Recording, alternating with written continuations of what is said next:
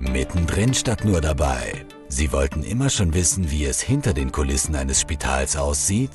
Dann begleiten Sie uns durch das LKH Universitätsklinikum Graz. Lernen Sie die Menschen kennen, die dafür sorgen, dass jede Patientin und jeder Patient bestmöglich versorgt wird. In unserem Podcast laden wir für Sie die Mitarbeiterinnen und Mitarbeiter zur Sprechstunde am Uniklinikum ein.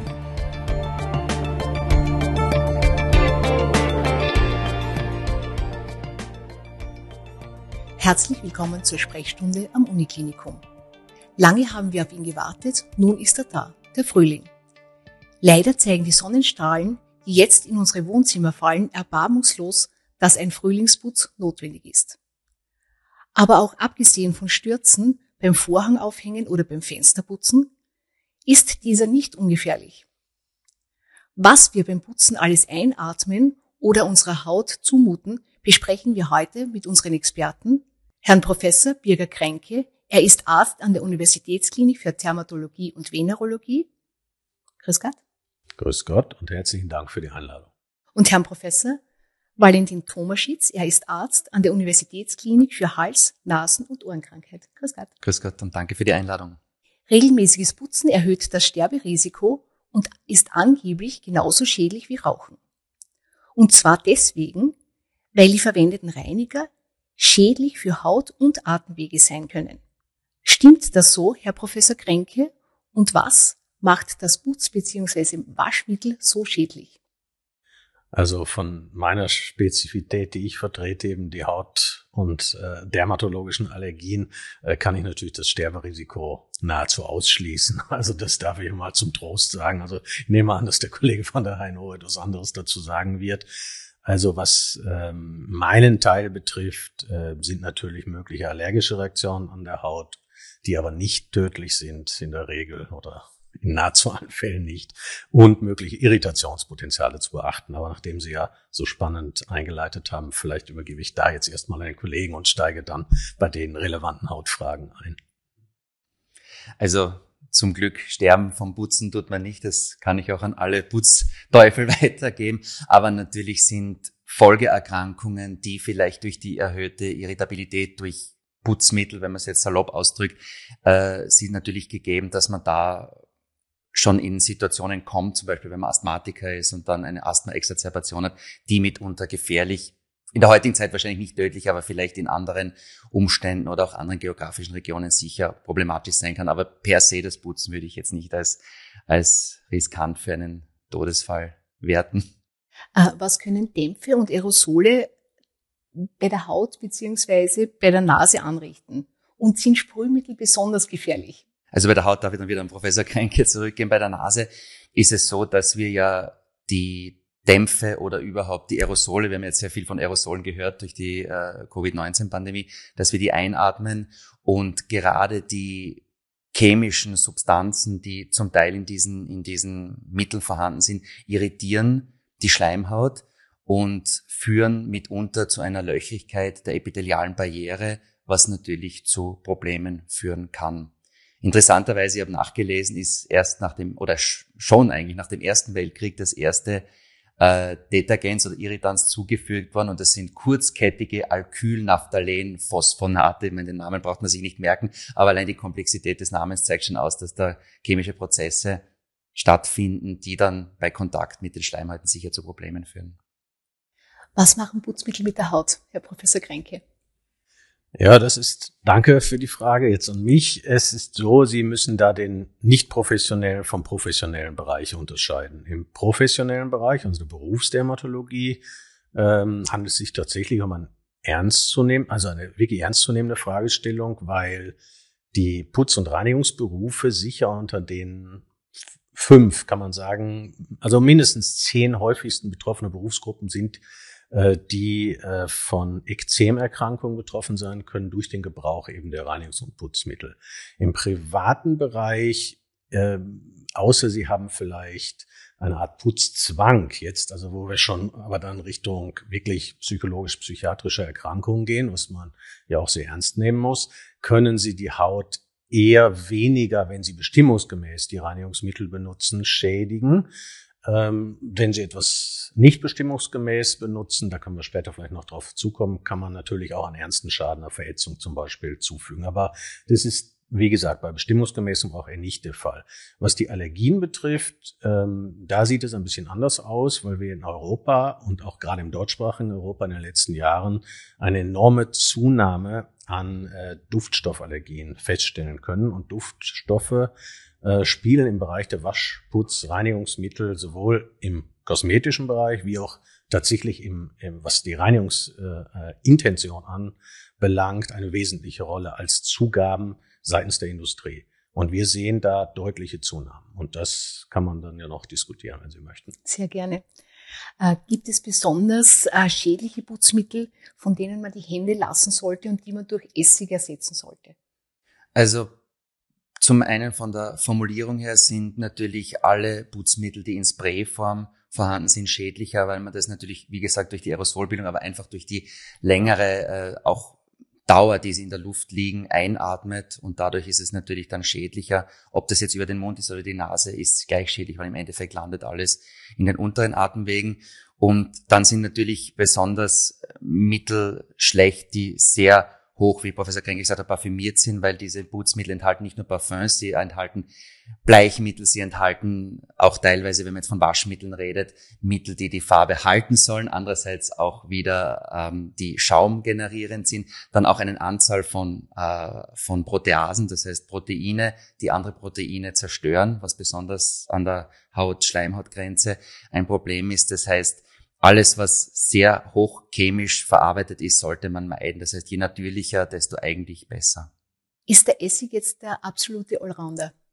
Also im Haushalt können Sie es, äh, können Sie den Essig in meinen, in, aus meiner Sicht in äh, zwei Indikationen einsetzen. Also zum Entkalken zum Beispiel kann man das machen, auch wo man einen Zitronensaft dazu gibt. Das ist möglich, weil Essig ja eine Säureeigenschaft hat.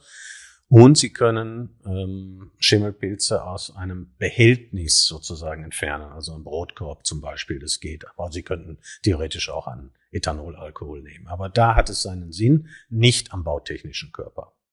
Worauf muss ich besonders achten, wenn ich Allergiker bin? Äh, und woran erkenne ich, dass ich auf das Mittel allergisch reagiere? Also wenn ich als Hautarzt antworten darf, ist es grundsätzlich einmal so, Vorsichtig formuliert, je kürzer die Rezeptur, desto günstiger. Also je weniger Inhaltsstoffe vorkommen, desto weniger Problemstoffe können wir natürlich haben. Ähm, die 1997 in der EU eingeführte INCI-Verordnung, also das ist die International Nomenclature on Cosmetic Ingredients, also die Vorgabe, einheitlich in der EU sämtliche Inhaltsstoffe, die nachweisbar sind, auch zu deklarieren, hat uns da sehr geholfen, also dem Konsumenten eine Information in die Hand gegeben, so dass die Rezepturen ersichtlich sind. Und wenn man einen Allergiepass hat, muss man natürlich mit den Rezepturen sozusagen abgleichen. Und da ist es besonders wichtig, jetzt, weil wir die Duftstoffe schon mehrfach angesprochen haben, es können circa 1500 Duftstoffkomponenten verwendet werden von der Industrie. Also der ganze Katalog umfasst 4000, aber 1500 sind es, die in regelmäßiger Verwendung sind und 26 davon, die als besonders bedenklich erachtet werden, ähm, sind im Klartext deklarationspflichtig. Außerhalb dieser 26 leider nur die Angabe parfümiert oder nicht parfümiert. Das liegt aber daran, dass für eine bestimmte Duftnote teilweise 100 Einzelkomponenten benutzt werden müssen und es ist nicht zumutbar, dass Sie fünf Seiten äh, Inhaltsstoffe durchlesen müssen als Konsument. Aber grundsätzlich ist so, je kürzer, sagen wir mal, die Liste ist, äh, desto eher unproblematischer ist für einen Allergiker die Zusammensetzung. Darf ich nochmal auf diese Duftstoffe Stoffe zu sprechen kommen? Was haben die zu, haben die irgendwelche Vorteile, außer dass es gut riecht? Das ist eine super Frage. Ähm, ich würde auch mal sagen, es hat für den Hersteller den Vorteil, dass Sie einen Wiedererkennungswert haben. Sie brauchen sich nur die Werbung anschauen. Da gibt es Produkte, wo darauf hingewiesen wird, dass auch der Nachbar erkennt, Sie haben Ihre Kleidung mit XY gewaschen. Also das heißt, es ist primär eine Marketingfragestellung. Für es werden zwar auch Duftstoffe eingesetzt im Sinne der Konservierung, also das ist auch möglich, dass sie das machen, aber dafür gibt es eigentlich geeignete, ähm, sagen wir mal, Konservierungsmittel, die man als solche verwenden würde. Man braucht da nicht zwingend einen Duftstoff. Also Duftstoffe, und da muss ich leider sagen, jetzt dürfen wir nicht nur mit dem Finger auf die in Anführungsstrichen böse Industrie zeigen. Gerade auch im, im grünen Bereich, wenn ich das einmal so formulieren möchte, können Sie Duftstoffkomponenten im Einsatz haben, also als ökologisch betrachtet oder aus der Natur herkommend, wie bestimmte Bestandteile von Zitrusfrüchten, wo Sie ätherische Öle verwenden, die allergologisch hochproblematisch sind. Und zwar nicht nur für mich als Dermatologen, sondern weil sie auch in die Raumluft abgegeben werden und was dann wieder natürlich den HNO-Kollegen betrifft. Da gibt es ja einige wirklich interessante Untersuchungen, gerade über ähm, Waschmittel, Reinigungsmittel, Putzmittel, die eben so einen Zitrusduft, Orangenduft, Pinienduft haben, wo sogenannte VOCs, die volatilen organischen Komponenten, in signifikantem Maße in die Raumluft abgegeben werden und dann eben nicht nur zu Atemwegsproblemen führen können, sondern auch durchaus an der Haut ein sogenanntes aerogenes, also luftgetragenes Kontaktekzem auslösen können. Darf ich das gleich an Sie weitergeben mit den Duftstoffen? Also Duftstoffe an sich ist ja ein sehr schönes Thema, weil die Nase ja ein komplexes Organ ist, was die, die Riechschleimhaut angeht. Ähm, ich glaube auch, dass die Duftstoffe sehr stark einfach dazu dienen, um der Marke einen Wiedererkennungswert zu geben, um natürlich auch schädliche oder äh, nicht schädliche, aber, aber unangenehme Gerüche zu überdünchen, vor allem wenn man jetzt im, im Haushalt ist, zum Beispiel Chlorreiniger, da ist es ja natürlich schön, wenn es frisch nach, nach Zitrusfrüchten riecht, als nach Fäkalien, wenn ich das so sagen darf. Ähm, in der Nase selber, äh, die Duftstoffe können irritieren, vor allem bei sehr starker Konzentration. Man merkt es dann an einem Brennen. Und generell ist es so, dass, dass die Nase reagiert mit einem Zuschwellen und mit einem Nasenlaufen, teilweise auch mit Augenrötung und Jucken, weil die Nase mit den Augen neural verbunden ist. Und das sind dann schon Alarmzeichen, wo man sagen muss, man reagiert auf diese Substanz. Man muss am meisten wissen wir von der Occupational Allergy, das heißt der berufsbedingten oder arbeitsplatzbedingten Allergie. Und da muss man unterscheiden zwischen toxisch schädlichen Substanzen, die Sie, die wir alle als schädlich dann auch aufnehmen würden, dann Substanzen, die eine vorbestehende Allergie stärker machen, sprich man hat eine, eine, eine, eine Pollenallergie und ist dann Substanzen ausgesetzt, geht dann raus und durch diese löchrige epitheliale Barriere wird die Allergie angeheizt und dann wirklich, wie der Professor schon gesagt hat, äh, per se allergene Inhaltsstoffe in Chemikalien, in, in, in Substanzen für die Reinigung, die dann wirklich eine Allergie auslösen. Die ist aber bei der Nase sehr unspezifisch, da geht es immer darum, dass die Nase zuschwillt und Rinnen anfängt und brennt meistens. Und wie erkenne ich bei der Haut eine allergische Reaktion? Ähm, das ist ein, ein weites Spektrum, was Sie da haben können. Das kann von leichten hm, Sensationsstörung, dass sie anfängt zu jucken, über eine leichte Rötung bis zu einer deutlichen Ekzembildung führen. Also wir haben es vor allem im Spättyp, sogenannten Spättyp-Bereich mit Allergien zu tun. Also das Ekzem ist das klassische Beispiel, äh, weil wir zwischen der HNO und Dermat ein bisschen differenzieren müssen. Bei, der, bei den Hals-Nasen-Erkrankungen geht es hier primär oder eher um sogenannte Typ-1-Allergien, also wo bestimmte Antikörper dann auch eine Rolle spielen, bestimmte Zellsysteme wie die Mastzellen eine Rolle spielen, Eosinophile eine Rolle spielen. Bei uns geht es eher darum, dass sie die Haut einen neben einem vielleicht Kurzzeiteffekt dann auch eine Langzeitschädigung entwickelt, eben zu einer Ekzembildung führt oder Verschlechterung einer Neurodermitis zum Beispiel. Oft stellt man ja nach dem Putzen fest, dass die Haut bei den Händen trocken ist oder sie schuppt oder juckt. Was mag ich da und wie kann ich mir dabei helfen? Also, mm, wenn tatsächlich etwas objektiv sichtbar ist, müsste man möglicherweise auch dann einmal einen Dermatologen oder einen versierten Arzt aufsuchen, dass er mal einen Blick drauf wirft, ob tatsächlich eine Ekzembildung vorkommt. Und dann müsste man auch besprechen und offenlegen, wie die Reinigung tatsächlich durchgeführt wird. Also man muss einen Putzzwang natürlich ausschließen, das ist ganz klar. Man muss schauen, wie die Hautpflege funktioniert, also ob auch eine adäquate Rückfettung stattfindet bei dem betroffen, bei der betroffenen Person. Dann muss man schauen, ob eine bestimmte Neigung äh, zur Ekzembildung vorliegt, die sogenannte atopische Diathese, also Neigung zur Neurodermitis. Ob das Ganze im privaten Bereich stattfindet oder eher im beruflichen Setting und welche Präventionsmaßnahmen man dann durchführen kann. Wenn es sich tatsächlich um ein Ekzem handelt, was sich ausprägt, dann gehört in der Regel auch ein sogenannter Epikutantest zur Abklärung, wo man dann versucht, einmal herauszufinden, auf welche Allergene die betroffene Person möglicherweise sensibilisiert ist, weil dann sie mit dieser Information auch mit Hilfe der Inki-Deklaration bei den Putz- und Reinigungsmitteln schauen können, was sie vermeiden müssen. Das ist einmal so der Präventionsgedanke. Sie können natürlich in der akuten Anwendung auch schauen, also wenn die Haut gereizt ist, wenn Sie trotzdem putzen müssen, ähm, dass sie natürlich Barrieremaßnahmen verbessern. Das gibt einmal professionellen Hautschutz, das wird man natürlich im Privatbereich eher nicht so vielleicht investieren wollen. Aber was man sicher machen kann, ist, dass man mit einem Schutzhandschuh arbeitet. Und was immer wieder vergessen wird, man sollte die Haut selber mit einem zum Beispiel weißen Baumwollhandschuh schützen. Also ich empfehle nicht unbedingt, dass man nur Gummihandschuhe verwendet oder Latexhandschuhe oder Vinylhandschuhe, sondern ein Produkt, was beflockt ist oder eben einen eigenen Baumwollhandschuh unterzieht. Das hat viele Vorteile, weil sie eine feuchte Kammer vermeiden, die dann wieder irritierend wirkt, weil sie die Allergene aus den Handschuhen dann nicht aufnehmen und so weiter. Der Volksmund sagt, dass eine gewisse Portion Schmutz im Haus gesund ist. Äh, und dass zum Beispiel Kinder, die am Land aufwachsen, weniger Allergien haben als Kinder, die in der Stadt aufwachsen. Umgekehrt gefragt, ist zu viel Hygiene schädlich?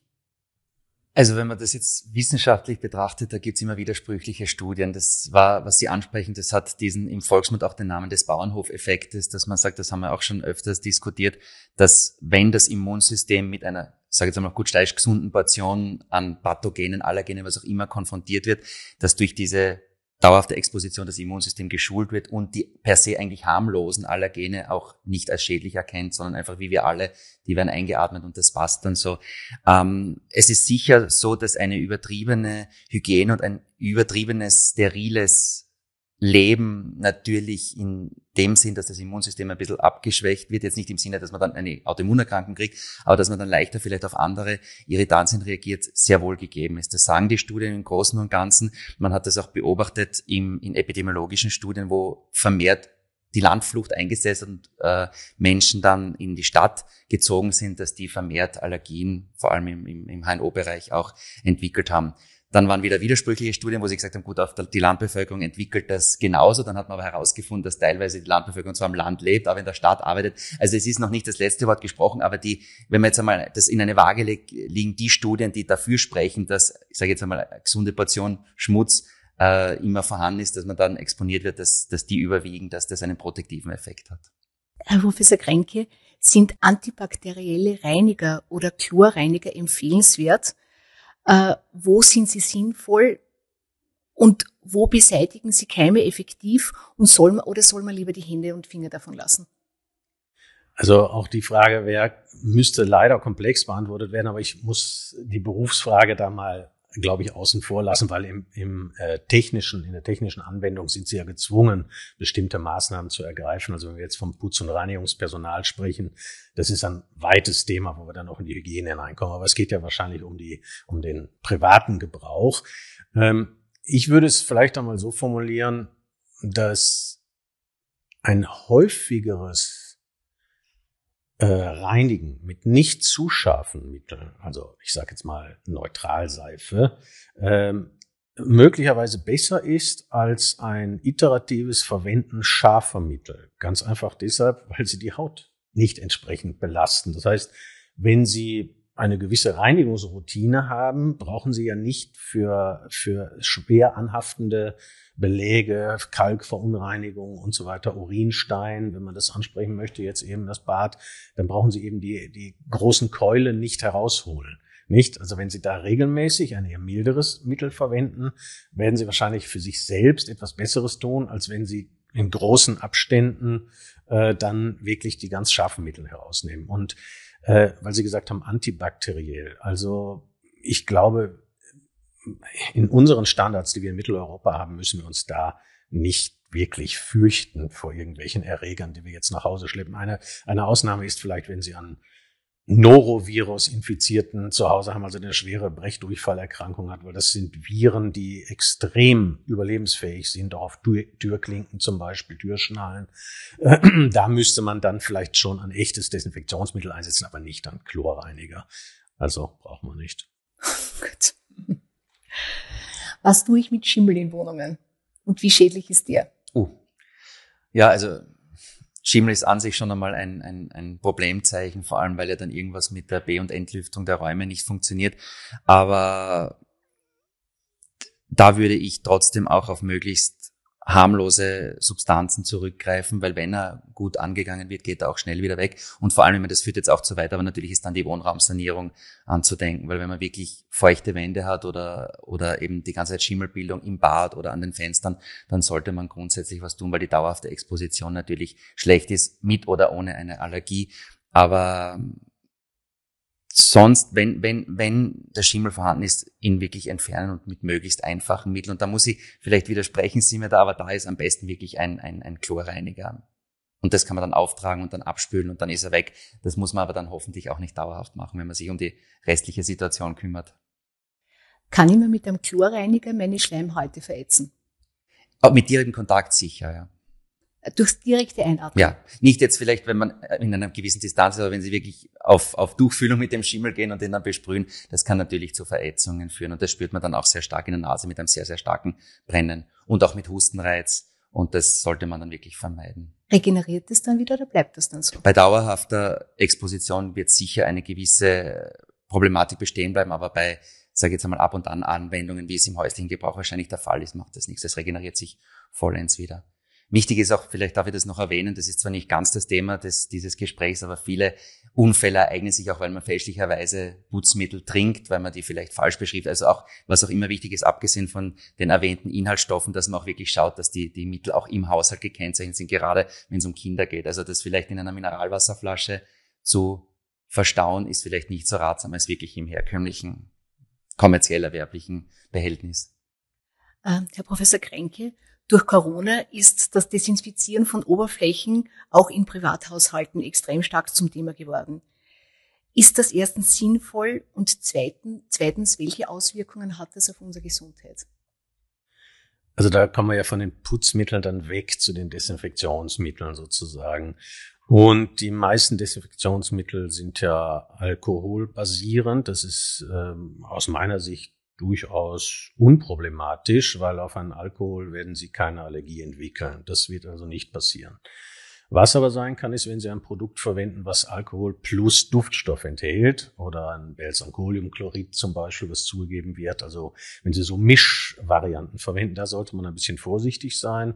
Also als Empfehlung vielleicht, auch, auch weil der Schimmel angesprochen wurde. Also ich zum Beispiel bin durchaus der Meinung beim entsprechenden Schimmelbefall, also ich, ich widerspreche da nicht, dass man ein Natriumhypochlorid durchaus verwendet, aber weil ich, ich sage es nur, weil es vorhin erwähnt worden ist, wie, wie kann man vorgehen, was man nicht machen sollte mit einfachen Mitteln, ist ein Essig zum Beispiel verwenden, weil Sie es immer wieder lesen können, in den Internetforen zum Beispiel. Ich hatte selbst mal eine Wohnung, wo wir einen Schimmelbefall hatten, weil Essig Acetate enthält, die als Nahrungsgrundlage für Schimmelpilze dienen können. Das ist ein paradoxer Effekt, nicht, weil sie töten zwar die Sporen ab, aber sie erreichen nicht sozusagen den Kernpilz, sondern ich würde da auch empfehlen, wenn Sie jetzt nicht ein chloriertes Produkt verwenden wollen, auch ein Alkohol, also zum Beispiel ein Isopropyl 70, 80 Prozent. Also das ist ein sehr effektives Mittel und würde auch für die Oberflächendesinfektion sehr geeignet sein, weil, wie gesagt, Sie können die Haut nicht sensibilisieren. Das Einzige, was passiert ist, Sie können natürlich einen Fettungseffekt haben und müssen dann die Haut entsprechend rückfetten, nachdem Sie das Produkt verwendet haben. Aber noch einmal, weil Sie Covid erwähnen, also wir wissen noch gar nicht genau, wie lange die Coronaviren wirklich auf den Oberflächen bleiben. Sie können sich vielleicht an die Anfangszeit erinnern, wo es geheißen hat, dass man noch lernen musste, sogar die Maske richtig zu entfernen. Auf keinen Fall im Außenbereich anfassen, sondern immer nur an den Bügeln und so weiter. Die, sagen wir mal, dieses Interesse ist im Moment ein bisschen abgehebt. Ich weiß nicht warum, ob das wirklich nicht mehr so ein Problem ist. Bei Noroviren ist es ein Problem, das wissen wir. Bei den Covid oder bei den Coronaviren also wenn Sie es unbedingt möchten, nehmen Sie einen Alkohol, aber ohne wesentliche Zusätze. Zum Schluss, weil ich schon zwei Mediziner da sitzen habe, was empfehlen Sie wirklichen Putzteufeln? Wie oft sollen sie putzen und womit sollen sie putzen, Herr Professor Kränke?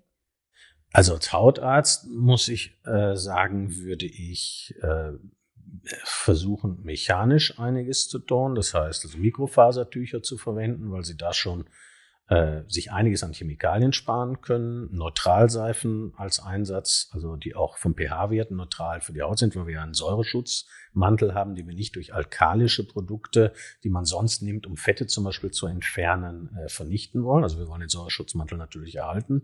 Man kann einfache Dinge tun, weil, weil der Kollege Tomatschitz hat es ja auch erwähnt, wir wollen nichts versprühen. Zum Beispiel, wenn Sie Fenster reinigen, gibt es ein ganz einfaches altes Hausmittel, was wirklich super funktioniert. Auf fünf Liter Wasser geben es einfach eine Tasse Schwarztee äh, und dazu eine halbe Zitrone, rühren das um und sie bekommen das streifenfrei, sie bekommen das mit einem Abperleffekt. Also es ist ein ganz einfaches Hausmittel. Sollten Sie mal ausprobieren, einfach zu Hause. Ist wirklich simpel äh, umsetzen, ja. Und vielleicht die Oberflächen äh, regelmäßig reinigen, damit sie eben nicht bei den verkrusteten Verschmutzungen dann eben die Keule herausholen müssen. Herr Professor Domaschitz?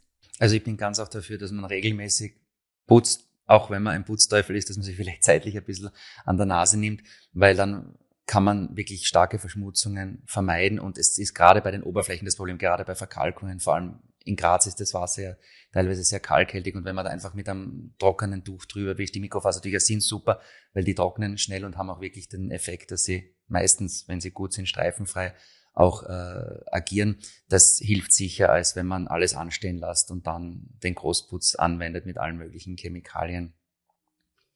Aber natürlich ein, ein, ein, ein, ein gesunder, ein gesundes Maß an, an diversen Putzmitteln ist, nie, ist sicher nicht falsch. Dann sage ich vielen herzlichen Dank und werde den Schwarztee heute ausprobieren. Liebe Hörerinnen und Hörer, auch Ihnen wieder vielen Dank fürs Zuhören. Genießen Sie die schönen Frühlingstage in der warmen Sonne und ich bin mir sicher, dass mit den Tipps unserer Experten auch beim Frühjahrsputz nicht mehr viel schiefgehen kann. Wir freuen uns in der Zwischenzeit auf Ihre Rückmeldungen auf Insta oder über unsere Homepage. Bleiben Sie gesund und bis bald bei unserer Sprechstunde am Uniklinikum.